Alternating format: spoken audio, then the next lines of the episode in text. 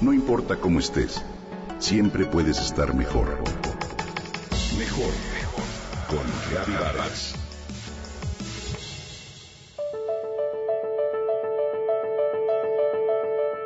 Todos sabemos que la historia de la humanidad está marcada por momentos de gloria, de triunfo y alegría, pero también de catástrofes, guerras y humillaciones al ser humano.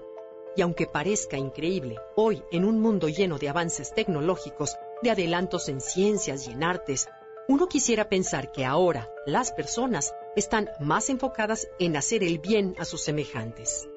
Bueno, pues resulta que no es del todo así. Existen también seres humanos empeñados en dominar a los demás, en enriquecerse sin importar si maltratan a otros, en controlar, en lastimar incluso. Estas reflexiones llegaron a mí después de leer Una hija diferente de María Torpakay en colaboración con Catherine Holstein. El libro es el valiente testimonio de María Torpakay, una joven pakistaní que desde muy pequeña conoció el horror de vivir en una sociedad violenta.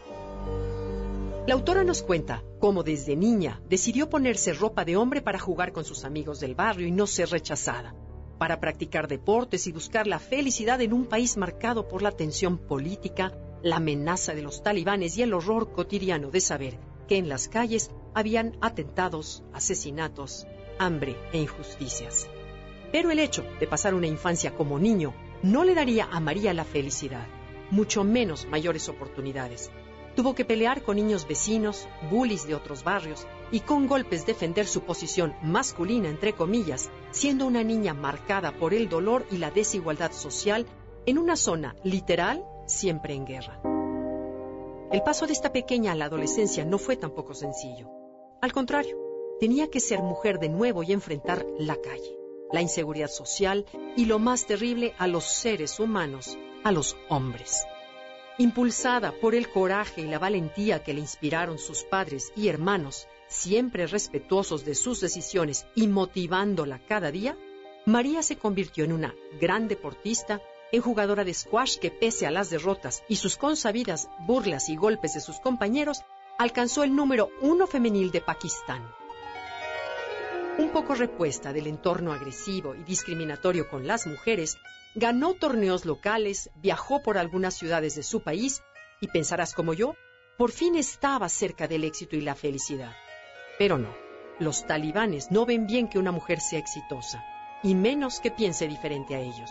Así las cosas, María Torpacay se convirtió en su objetivo. Tenían que eliminarla.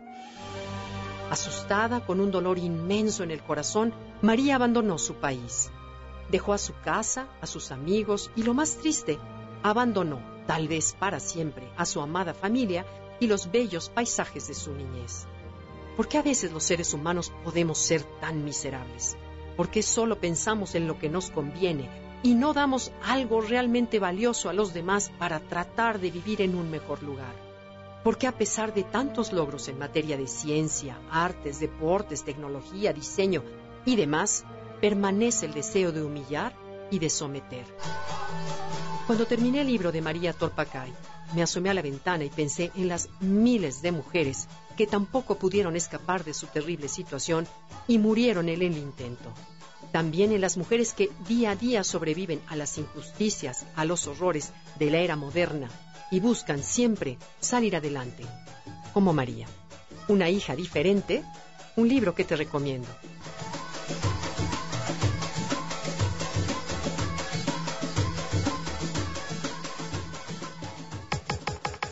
Comenta y comparte a través de Twitter.